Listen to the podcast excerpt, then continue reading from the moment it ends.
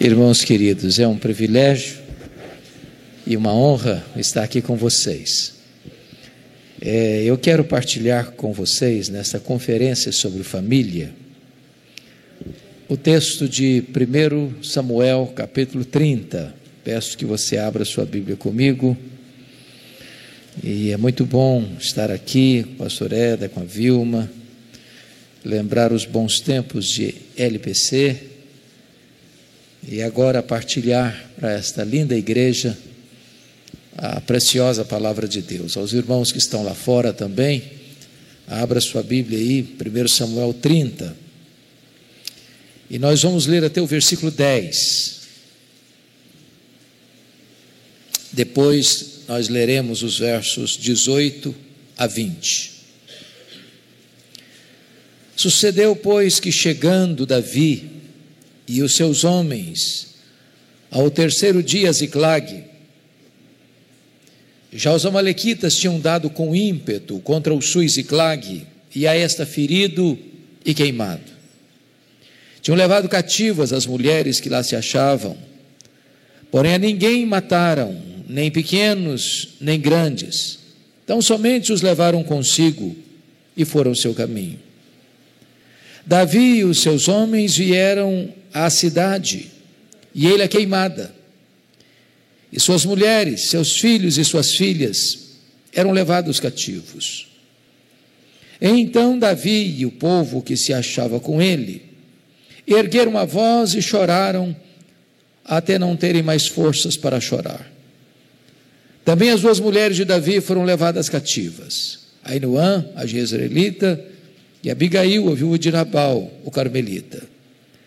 Davi muito se angustiou, pois o povo falava de apedrejá-lo, porque todos estavam em amargura, cada um por causa de seus filhos e de suas filhas. Porém, Davi se reanimou no Senhor seu Deus. Disse Davi a Abiatar, o sacerdote, filho de Aimeleque: Traze-me aqui a estola sacerdotal. E Abiatar a trouxe a Davi.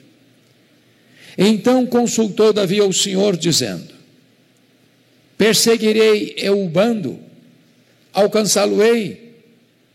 Respondeu-lhe o Senhor: Persegue-o, porque de fato alcançarás e tudo libertarás. Partiu, pois, Davi, ele e os seiscentos homens que com ele se achavam, e chegaram ao ribeiro de Besor, onde os retardatários ficaram. Davi, porém, e quatrocentos homens continuaram a perseguição pois que duzentos ficaram atrás, por não poderem de cansados que estavam passar o ribeiro de Besor. Verso 18. Assim Davi salvou tudo quanto haviam tomado os amalequitas. Também salvou suas duas mulheres. Não lhes faltou coisa alguma, nem pequena, nem grande, nem os filhos, nem as filhas, nem o despojo nada do que lhes haviam tomado, tudo Davi tornou a trazer. Também tomou Davi todas as ovelhas e o gado, e o levaram diante de Davi, e diziam: Este é o despojo de Davi. Amém. Tomando de volta o que o inimigo levou, é o tema que eu quero dar para esta mensagem. Esta passagem retrata uma grande crise familiar. O sogro quer matar o genro. O sogro é o rei Saul. O genro é Davi. O sogro enlouqueceu, tomado por espíritos malignos, tem uma fúria que não cessa e ele tem como projeto de governo matar o genro. Davi não tem mais para onde fugir. Cidades, vilas, campos, desertos, cavernas, por onde ele vai, seu sogro está atrás dele. Quando Davi percebe que não tem mais jeito, ele busca asilo político entre os filisteus, arqui-inimigos de Israel. Ele e os 600 homens que o acompanhavam, com suas respectivas famílias. Davi encontra graça aos olhos do rei Aquis, que o acolhe, o recebe e designa para ele a cidade de Ziclag como sua cidade refúgio. Neste ínterim, o rei Aquis declara guerra contra Israel e marcha com seu exército para enfrentar as tropas de Saul. A essas alturas, Davi era o escudeiro do rei filisteu. Enquanto eles marcham rumo à peleja, os príncipes filisteus disseram para o rei Aquis: Davi é um guerreiro, Davi é israelita. Se ele se voltar contra nós nesta guerra, sofreremos uma derrota cachapante. Ele não pode ir conosco. Despede-o. A contragosto, o rei Aquis despediu Davi e seus homens. Quando eles retornam para a cidade de Ziclag, uma tragédia tinha acontecido. A cidade tinha sido invadida pelos terroristas do deserto, os Amalequitas. Os Amalequitas tinham ferido a cidade, queimado a cidade, roubado a cidade, levados os filhos, as filhas, as mulheres e todos os rebanhos deixando um rastro de dor e de destruição.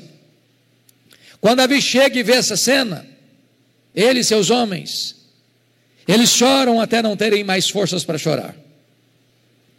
Os aliados de Davi querem matá-lo, porque cada um estava angustiado por causa de seus filhos e de suas filhas.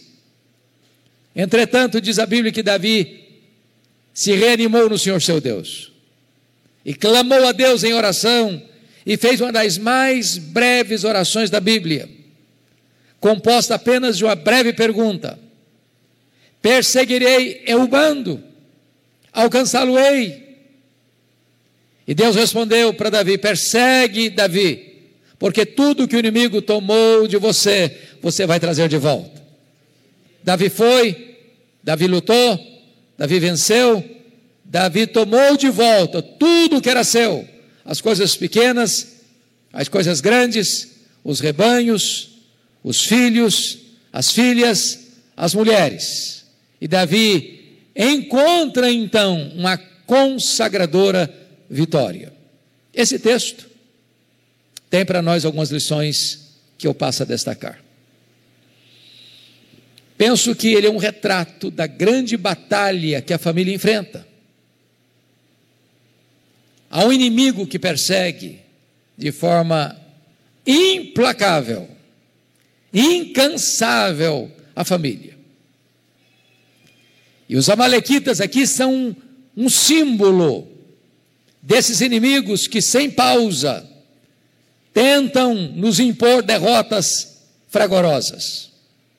E eu queria que vocês olhassem esse texto, vendo como é que é o ataque do inimigo à nossa casa, à nossa família. Em primeiro lugar, vejam vocês no verso primeiro. Ô oh, amado, muito grato, viu? Muita bondade sua. Obrigado.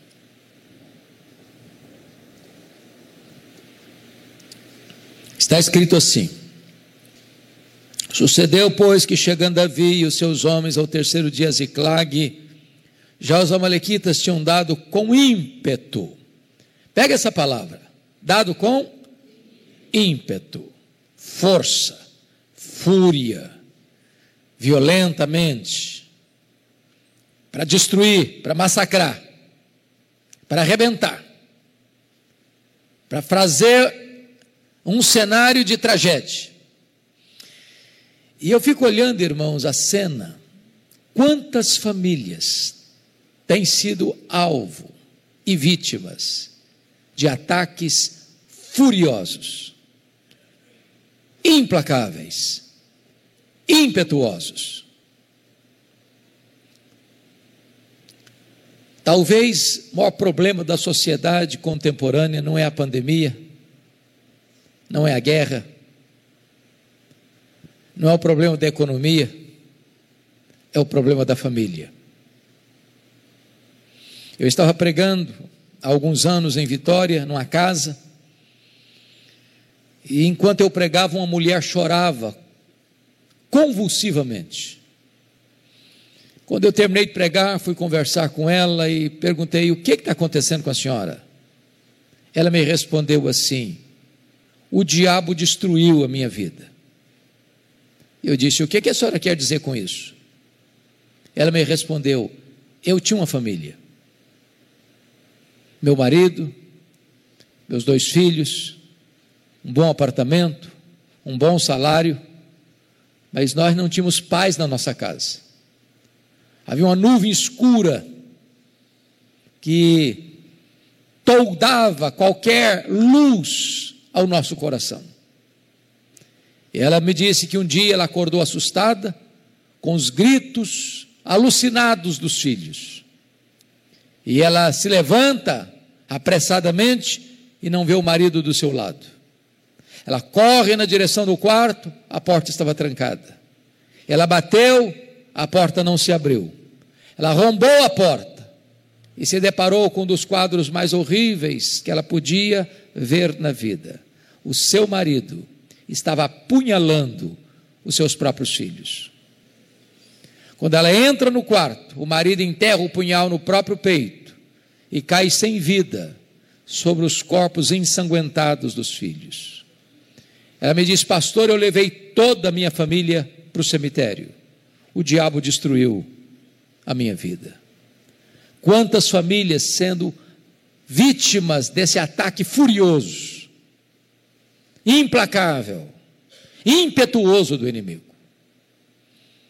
Mas notem comigo que esse ataque tem uma segunda característica. No verso primeiro diz que os inimigos, os amalequitas, feriram e queimaram a cidade. Você fere pessoas e você queima estruturas. E eu quero apanhar esta figura, feriram as pessoas, feriram. Tem gente ferida. Gente ferida na alma. Gente ferida nas emoções. Gente ferida desde a infância gente machucada e amassada emocionalmente. Pessoas que sofreram um abuso lá na infância e nunca superaram essa dor. Feridas que ainda sangram, dores que ainda latejam. Culpa que, como um chicote carrasco, não deixa a pessoa ter paz pesadelos, tortura mental. Quantas pessoas que vivem esse drama ainda hoje? Eu estava há alguns anos num congresso de, de médicos e enfermeiras, médicos cristãos, enfermeiros e enfermeiras cristãs, para dar uma palestra. E uma enfermeira muito sorridente recebia aquele congresso. Depois da minha primeira palestra, ela me chamou à parte e me fez uma pergunta inusitada. Ela me disse, me perguntou assim: o senhor está vendo esse sorriso bonito que eu tenho? Eu disse, é claro, impossível não ver. E ela me respondeu: pois esse sorriso é uma mentira. Por trás desse sorriso, eu carrego uma alma enferma, uma alma doente, uma vida machucada pelas dores e traumas do meu passado. Quantas pessoas feridas. Um dia, um dos líderes da nossa igreja me procurou e disse: Pastor, eu preciso muito que o senhor faça uma visita à minha mãe. O senhor não a conhece. A minha mãe tem quase 80 anos. Eu sou o filho mais velho. A minha mãe sempre foi uma mulher triste, depressiva. Já levamos em todo tipo de psiquiatra, médico, psicólogo que o senhor possa imaginar. Nunca ninguém conseguiu resolver o problema que ela tem na alma. O senhor podia orar por ela. Eu disse: Eu vou. Quando eu cheguei naquela casa, aquela senhora estava sentada num sofá com semblante abatido, com olhar distante. Comecei a conversar com ela, por graça de Deus, ela disse aos seus filhos: Eu quero ficar sozinha com o pastor. E quando eu fiquei sozinho com ela naquela sala, ela me olhou nos olhos e me disse: Pastor, eu sofro há 60 anos. E eu perguntei: O que, que aconteceu? Ela me disse: Eu traí meu noivo. Ele nunca ficou sabendo. Eu me casei com ele. E hoje sou viúva há muitos anos. Mas aquele pecado está tão vivo na minha memória como se eu tivesse praticado hoje de manhã. Eu não tenho paz.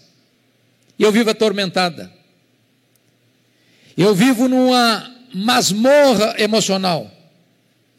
E eu vivo debaixo do chicote da culpa. E eu confesso a vocês que eu chorei com aquela mulher. Por perceber que aquela mulher tinha vivido 60 anos num tronco, num pelourinho, num claustro, debaixo do chicote da culpa. E eu falei para ela da graça de Deus. E eu falei para ela do perdão que há em Cristo Jesus. E eu falei para ela que o sangue de Jesus podia purificá-la e libertá-la e quebrar aquelas algemas. E naquele dia, aquela senhora de quase 80 anos se rendeu aos pés do Salvador. A alegria brotou no seu rosto. Tive o privilégio de batizá-la, de acompanhá-la ainda quase 10 anos. Mas estava há 60 anos ferida e machucada. Mas notem vocês, no versículo 2 e no versículo 3, que quando o inimigo vem para atacar e atingir, o alvo principal dele é a família. Porque o verso 2 diz que tinham levado cativas as mulheres que lá se achavam. Verso 3 diz: E suas mulheres, seus filhos e suas filhas eram levados cativos. Como um homem pode estar bem se sabe que a sua mulher está prisioneira? nas mãos do inimigo? Como é que um pai e uma mãe podem estar bem se sabe que seus filhos e suas filhas estão prisioneiros nas mãos do inimigo? Há muitas prisões, há muitas algemas, vícios, pornografia, prostituição, infidelidade, mentira, idolatria, feitiçaria, rebelião. O inimigo tem suas amarras, suas algemas, suas prisões. E se ele consegue manter numa casa um homem cativo, uma mulher cativa, um filho cativo, uma filha cativa, é o suficiente para tirar a paz de toda a família, para arrebentar com toda a família.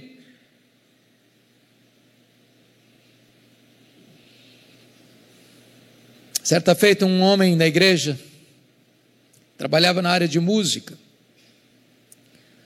Aproximou-se de mim e disse: Pastor, eu vim comunicar ao senhor que eu estou indo embora de casa. Estou deixando a minha mulher, estou deixando minhas duas filhas, estou deixando meu trabalho com música, estou deixando a igreja. Conheci outra mulher e quero viver essa aventura. Eu aconselhei, eu exortei, eu alertei, nada resolveu. Esse homem saiu de casa. A mulher tinha práticas de umbanda, e algumas vezes eu fui visitar aquele homem, tinha despachos aos demônios dentro da sua casa. Chegou a ponto de ir para cemitérios à meia-noite, fazer despachos.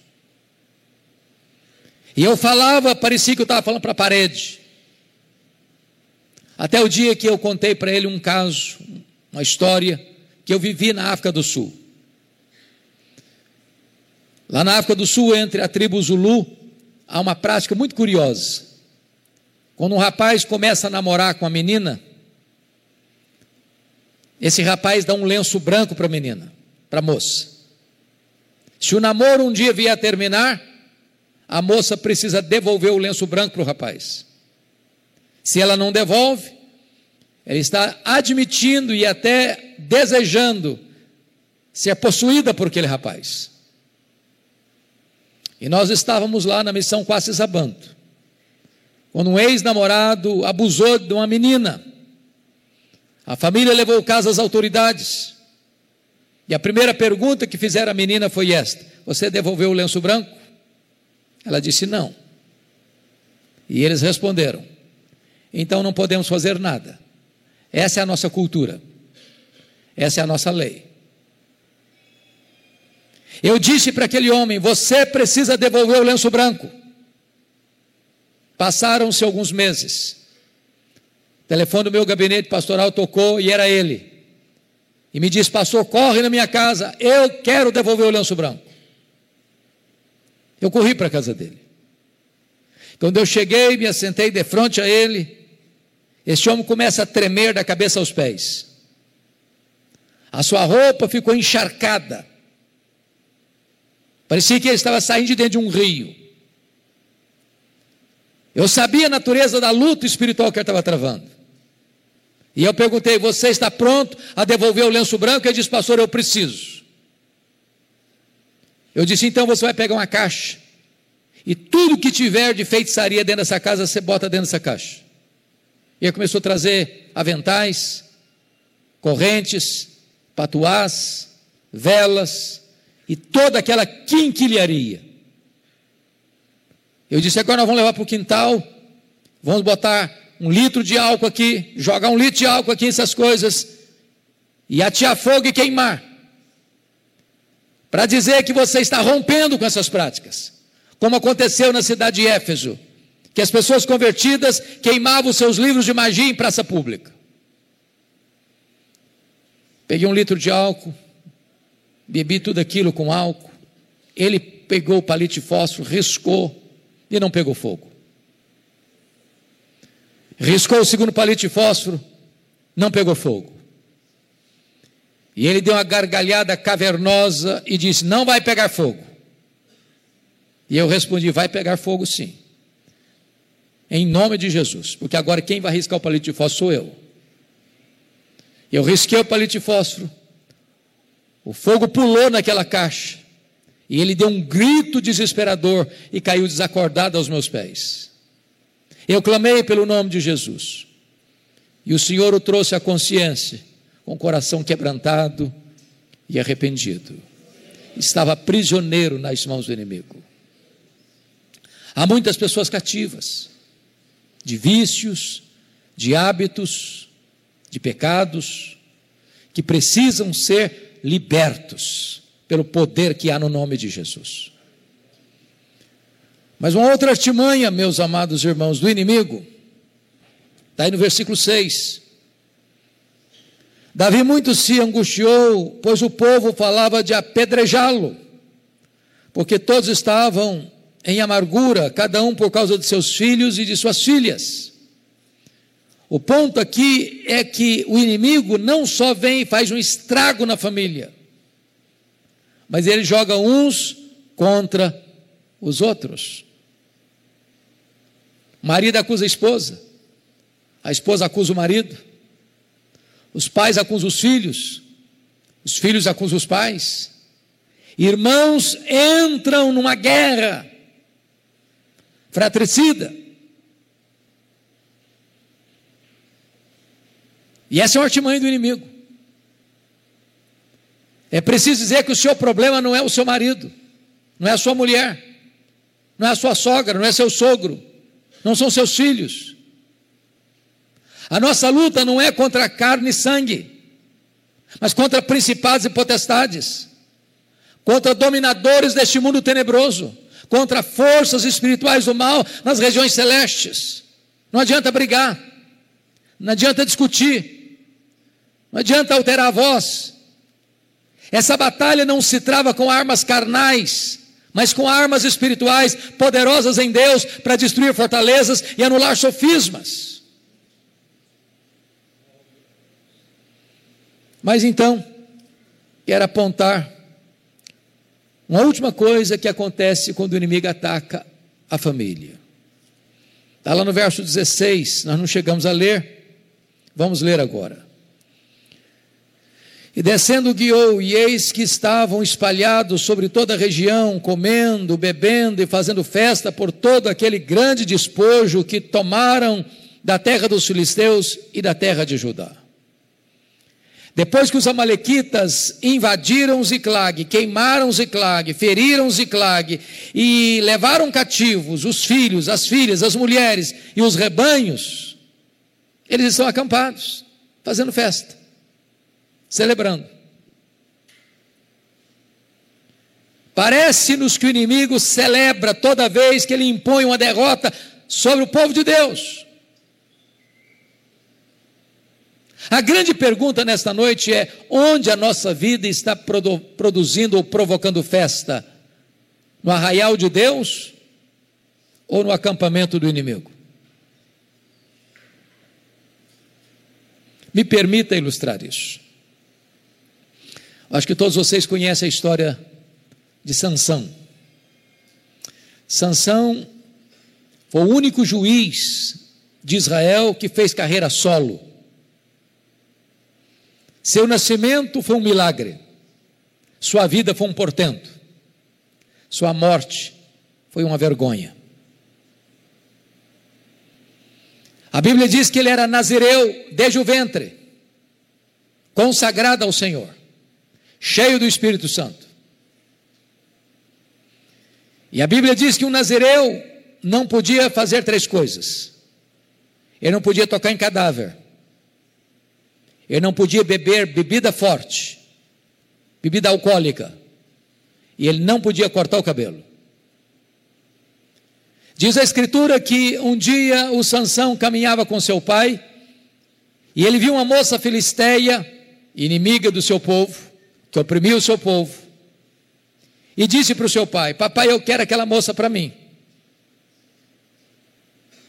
O pai disse: Meu filho, mas há tantas moças em Israel, essa moça é do povo que oprime a nossa gente.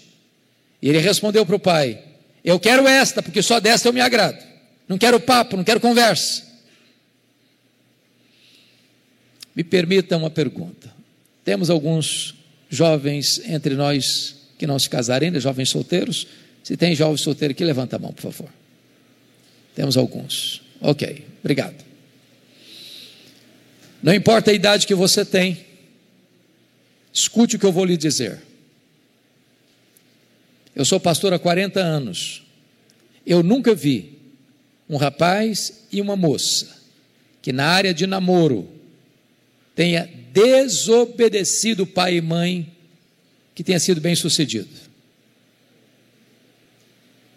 Não importa se seu pai ou sua mãe são quadrados ou redondos, escute seus pais.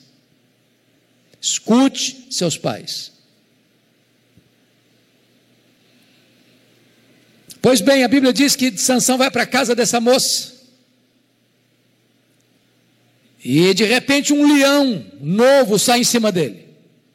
E ele era tão forte, herculeamente forte, que ele pega o leão novo e rasga-o como se rasga um cabrito. E eu leio esse texto e dou risada. Porque eu não consigo rasgar um coelho, quanto mais um leão. Ele jogou leão morto lá de fora do caminho, até que chega o dia do casamento. E ele está indo com seu pai para a festa do casamento. Lembrou do leão morto. Saiu da estrada e foi lá.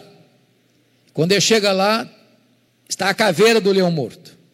E na caveira do leão morto tem um enxame de abelhas. E ele enfia a mão lá dentro da caveira do leão morto e pega um favo de mel, chupa o mel ainda dá para o seu pai.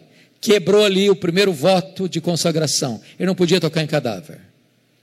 Ele procurou prazer na podridão. Ele procurou doçura naquilo que era pecado. Ele não levou seu pacto de consagração a Deus a sério.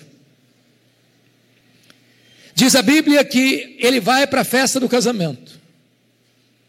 E Juízes informa que ele deu uma festa igual a dos outros jovens porque ele não quis ser diferente dos moços daquela época. Certamente uma, uma, uma festa regada a bebida alcoólica. E aqui ele quebra o segundo voto, porque ele não teve peito, coragem, dizer: Eu sou consagrado a Deus, minha festa tem que ser diferente. Eu não participo desse tipo de festa, porque eu sou um homem consagrado ao meu Deus. Notinha de rodapé. Eu tenho rodado o Brasil. E eu confesso a vocês que às vezes eu me sinto triste e até envergonhado de ver as festas que o povo de Deus tem realizado, sobretudo nas festas de casamento. Você tem uma cerimônia belíssima no templo, com músicas de adoração a Deus, e sai do templo e vai para um cerimonial, e lá o pau quebra. A música que rola lá não tem nada a ver com Deus mais. Bebida alcoólica se serve todas. As luzes se acendem e o povo de Deus cai na pista de dança. E volta para casa com as pernas bambas, bêbados. Ou nós botamos o pé no freio, ou a igreja se seculariza, imita o mundo e perde a sua autoridade profética. Sansão quebrou esse voto de nazereado ali naquela festa. A festa foi tão trágica, porque ele começa a brincar, além de quebrar o voto. E ele propõe um enigma. E os filisteus ameaçam a sua mulher e a família da sua mulher, se Sansão não contasse para ela o enigma. E ele tem que sair da festa para matar 30 homens. Não tem graça nisso. Quando ele volta, o sogro dele tinha dado a mulher dele para outro homem. Devia ir para o livro dos Guinness, nem Ludmiller teve. Ele fica aborrecido e queima as campinas dos filisteus. Os filisteus usam o seu povo para prendê-lo. E ele se liberta das amarras e mata mil filisteus com a queixada de jumento. Ele desce a Gaza, diz a Bíblia, e se deita com a prostituta, aquele que fora cheio do Espírito Santo. Ele sai de Gaza com os portões da cidade nas costas e com o pecado da cidade no coração. E vai deitar no colo de Dalila e tornar a brincar. Até que cortam o cabelo dele. E ele, imaginando que ia se safar e se livrar mais uma vez, estava preso estava fraco. O Espírito de Deus se havia retirado dele. Sansão significa sol, vazar os dois olhos, e ele ficou em trevas. Sansão era um libertador, ficou cativo. Sansão foi levantado por Deus para glorificar a Deus, foi levado para um templo pagão.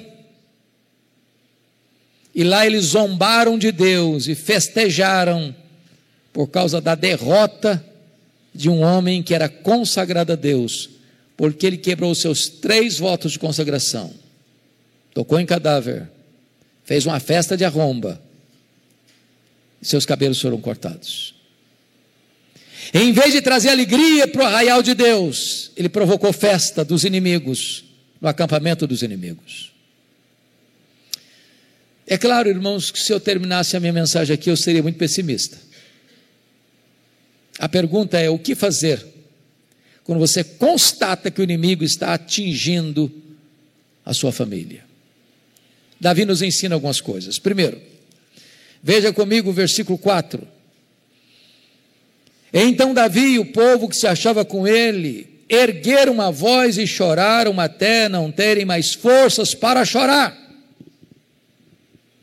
A primeira coisa que Davi nos ensina aqui é a necessidade do choro. Às vezes as pessoas estão chorando hoje diante de um melodrama, de uma série de Netflix.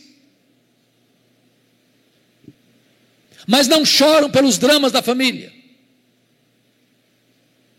Qual foi a última vez que você chorou pelos seus filhos, pelas suas filhas?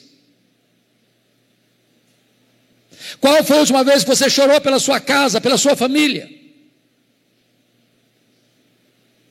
Davi é um guerreiro, mas Davi está chorando.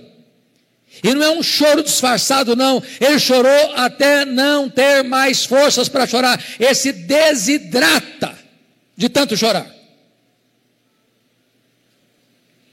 Eu não sei quantos de vocês já leram as obras de Tim Simbala. Tim Simbala é um pastor batista do Brooklyn, Nova York. Uma das maiores igrejas daquela região. Ministério de música conhecido no mundo inteiro. Um dia o pastor Tim Simbala chegou em casa, a sua filha primogênita, adolescente, disse para ele: Papai, eu não quero saber da igreja. Eu quero curtir a vida. Quero experimentar o mundo. Eu quero ver o que tem do outro lado, do muro. Seu pai pediu, seu pai insistiu, seu pai chorou, não adiantou não. A menina botou uma mochila nas costas e saiu de casa. Pastor Tissimbala pensou em largar o ministério. Você não tem estrutura emocional para continuar sendo pastor. Um amigo dele ligou certa feita para ele, da Flórida, e disse: Pastor Tissimbala, esquece essa menina, toca a sua vida. Ela não está nem aí com você. Mas eu pergunto: que pai esquece uma filha? Que mãe esquece um filho? Numa determinada noite de vigília na igreja, pastor Tinsimbala diz que uma irmã se levanta e diz assim: Pastor Tinsimbala, a nossa igreja nunca levantou um clamor em favor da sua filha. A nossa igreja nunca chorou pela sua filha. Ele diz que naquela noite de vigília, todos os crentes deram as mãos e fizeram um grande cordão de isolamento ao redor dos bancos. E ele diz que aquele templo transformou-se numa sala de parto, de dores, de soluços, de gemidos. Quando ele chegou em casa de madrugada, ele disse para sua esposa: Minha querida, eu não tenho dúvidas de que Deus libertou a nossa filha nessa madrugada. Dois dias depois, Bem de manhã, a campainha tocou. A mãe foi à porta, era sua filha, em lágrimas. E ela correu no quarto onde estava seu pai, abraçou as pernas do seu pai e disse: Papai, por favor, me conte o que, que aconteceu há dois dias de madrugada. Eu fui tomada por convicção de pecado. Escamas caíram dos meus olhos, o meu coração foi tocado. Eu quero dizer para o Senhor que eu estou de volta para Deus, eu estou de volta para minha família, eu estou de volta para a nossa igreja. Deus me deu uma nova vida e me libertou. Eu quero encorajar você nesta noite a não desistir da sua família, a não desistir de seus filhos. Você não gerou filhos para a morte, você não gerou filhos para o cativeiro. Seus filhos são herança de Deus, seus filhos são filhos da promessa. Ore por eles, chore por eles, jejue por eles, mas não desista deles em nome de Jesus. A segunda coisa que Davi fez, confira comigo, aí no versículo 6 a parte B do versículo. Porém, Davi se reanimou no Senhor, seu Deus. Eu fico imaginando essa cena. Esses 600 homens que estão com Davi eram os seus mais fiéis aliados, gente que dava vida por Davi. Mas agora todos eles se voltam contra Davi querem apedrejar Davi. É como se Davi fosse o pastor de uma igreja de 600 membros. Não tem nenhum membro do lado do pastor. Todos querem matar o pastor. Eu fico imaginando como é que fica o mundo emocional de Davi. Parece que o chão vai abrir. Parece que o mundo vai desabar sobre a sua cabeça. Mas diz o texto que apesar dessa situação, ele se reanima. Mas ele não se reanima porque ele é forte. Ele não se reanima porque tem muita gente do seu lado. Ele não se reanima porque o inimigo é fraco. Ele não se reanima porque tem uma estratégia. Ele se reanima no Senhor seu Deus. Em outras palavras, com Deus tem esperança. Com Deus a causa perdida é causa vitoriosa. Com Deus o fim da linha não é o fim da linha. Com Deus o fundo do poço não é o fundo do poço. Com Deus o impossível pode acontecer. Com Deus, milagres podem acontecer na sua vida, na sua casa, na sua família. Reanime-se no Senhor seu Deus. Não jogue a toalha, não entregue os pontos, não desanime.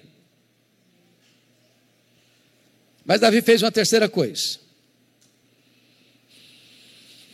Versículo 8: Então consultou Davi ao Senhor, dizendo: Perseguirei eu o bando, alcançá-lo-ei. Preste atenção, irmãos. Davi não reage com bravatas. Tem muita gente hoje querendo resolver os problemas familiares no grito, na força, na lei, nos tribunais, no argumento, na pressão, na chantagem. Há nós na nossa família, irmãos, que só serão desatados com oração. Não é com arma carnal, não. Armas espirituais. E eu fico imaginando que essa é uma das orações mais, diríamos nós, medíocres da Bíblia. Perseguirei o bando, alcançá-lo-ei, em nome de Jesus, amém.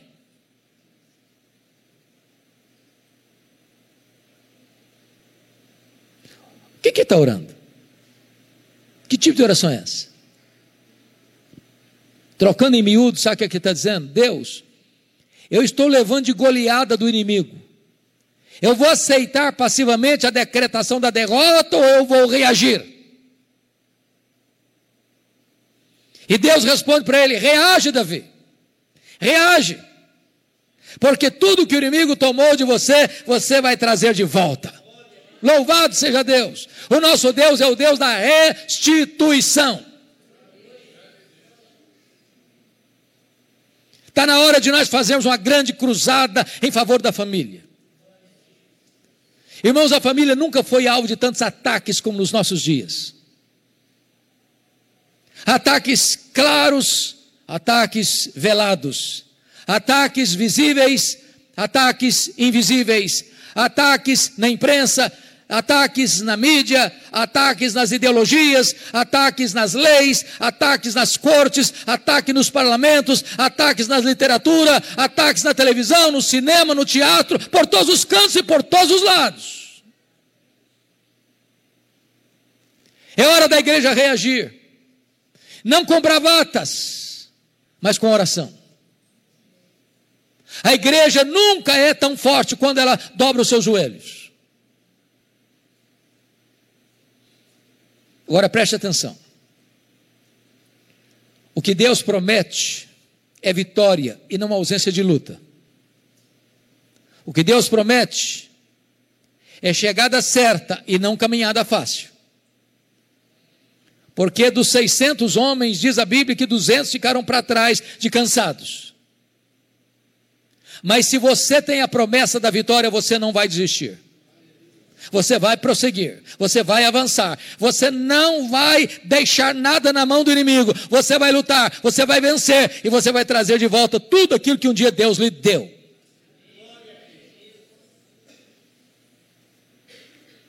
Diz a Bíblia que Davi foi, que Davi lutou, que Davi venceu, que Davi tomou tudo de volta: as coisas grandes, as coisas pequenas, os filhos, as filhas, as mulheres, os despojos, tudo Davi tornou a trazer. O que é que você já teve na sua vida, no seu casamento, na sua família, que foi perdido? o diálogo, o afeto, o respeito, a boa comunicação, culto doméstico, bate-papo ao redor da mesa, as boas gargalhadas, o abraço, o beijo, a parceria, a compreensão, o perdão, a poesia, o elogio, o romantismo.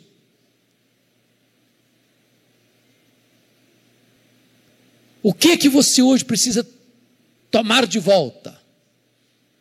Que foi saqueado pelo inimigo.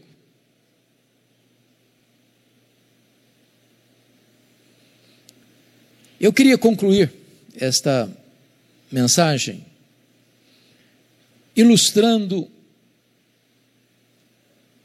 com o livro de Êxodo.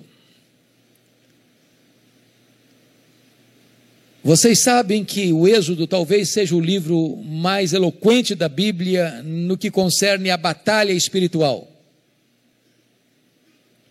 Em Êxodo, o Faraó é um símbolo do diabo. O Egito é um símbolo do mundo. As pragas desbancaram os deuses do Egito. E o Êxodo é o símbolo da libertação, da salvação, da redenção. Quando o povo de Israel estava para sair do Egito, Faraó tentou reter o povo de quatro maneiras. A primeira proposta de Faraó para Moisés está lá em Êxodo 8, 25. Não é preciso sair, não. Levante altares no Egito mesmo. Sirvam a Deus aqui mesmo. Você quer ser crente? Não tem problema não. Mas também não precisa mudar de vida. Você pode ser crente e continuar com a sua vida, do mesmo jeito, sem mudar nada. Moisés diz: Não, o Senhor está nos tirando da escravidão para a liberdade, nós vamos embora. Aqui não é nosso lugar, aqui é terra de escravidão. Aí o faraó partiu para a segunda proposta, capítulo 8, versículo 28. Tá bom, vocês podem ir embora, mas não vá muito longe, não. Fique aqui por perto. Vão ser bons vizinhos. Quando você sentir saudade do Egito, faça um turismo por aqui. É a ideia de que você pode ser crente, mas desfrutar de tudo que o mundo lhe oferece ao mesmo tempo. Você curtir as duas coisas ao mesmo tempo. Um pé lá e outro cá. Moisés disse: Não, nós vamos embora. Aqui não é nosso lugar e nós não queremos ser bons vizinhos, não. Nós estamos indo para a terra prometida. Aí o faraó partiu para a terceira proposta. Está lá no capítulo 10, versos 10 e 11. Tá bom, os cabecinhas brancas, pode ir embora. Os filhos ficam, os jovens ficam. Vocês servem a Deus, os filhos de vocês servem ao Egito. Essa é uma proposta sedutora que tem sido um laço para tanta gente. Tem gente que ainda acha que jovem tem que curtir a vida e que a vida curte ela no mundão. Eu preciso lhe dizer que o lugar de curtir a vida é na presença de Deus, é na casa de Deus, porque só na presença de Deus tem plenitude de alegria. Moisés diz: Não, os nossos filhos vão conosco. Faraó partiu para a quarta proposta. Tá bom, vocês servem a Deus, mas os rebanhos ficam. Vocês servem a Deus, o dinheiro de vocês serve ao Egito. E a resposta de Moisés é emblemática. Moisés respondeu assim: Faraó, você quer os nossos rebanhos? Pois nem uma unha, nem uma unha ficará no Egito. Até hoje, eu não sei para que serve uma unha. Deve servir para alguma coisa. Mas Moisés está dizendo para Faraó assim: Faraó, tudo que Deus nos deu vai estar a serviço de Deus, nada vai ficar no Egito. Minha palavra para você hoje é esta: o nosso Deus é o Deus da restituição. E está na hora de você tomar de volta tudo aquilo que o inimigo levou. Hoje é dia de restauração. Hoje é dia de restituição. Hoje é dia de tomada de decisão. Hoje é dia de sair do Egito e botar o pé na estrada rumo à terra prometida. Vamos ficar em pé e vamos orar.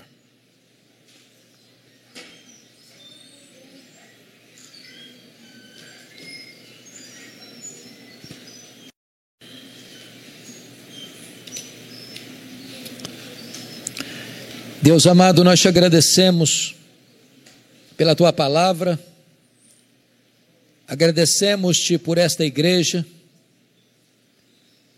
agradecemos-te pelas igrejas aqui representadas, agradecemos-te pelos nossos queridos ilustres visitantes, agradecemos-te por este congresso, por esta conferência de avivamento da família Agradecemos-te pela vida do pastor desta igreja e de sua liderança. Agradecemos-te, meu Deus, pelo testemunho desta igreja neste bairro, nesta cidade. Rogamos-te, Deus, que agora tu visites cada coração. Tu conheces a vida, as lutas, as dores, os sonhos, as necessidades. Então, Deus, venha ao encontro de cada pessoa. Se tem alguém aqui passando uma crise conjugal, traz espírito de amor e de perdão. Se tem alguém aqui angustiado por doenças e enfermidades, põe a tua mão de cura. Se tem alguém vivendo um drama com os filhos, restaura, renova, liberta, salva, faz tudo novo, Senhor. Se tem alguém aqui pensando em divórcio, em desistir do casamento, que agora tu dês a este coração a disposição de lutar pelo seu casamento. Se tem alguém aqui prisioneiro do vício, da pornografia, da prostituição, da impureza, oh meu Deus, liberta, perdoa, salva, restaura em nome de Jesus. Que seja uma noite de restituição, que seja uma noite de libertação, que seja uma noite de cura, que seja uma noite de recomeço na tua presença em nome de Jesus. Amém.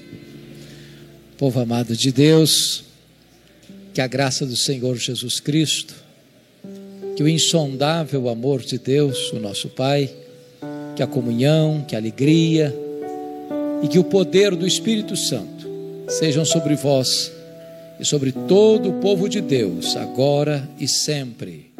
Amém.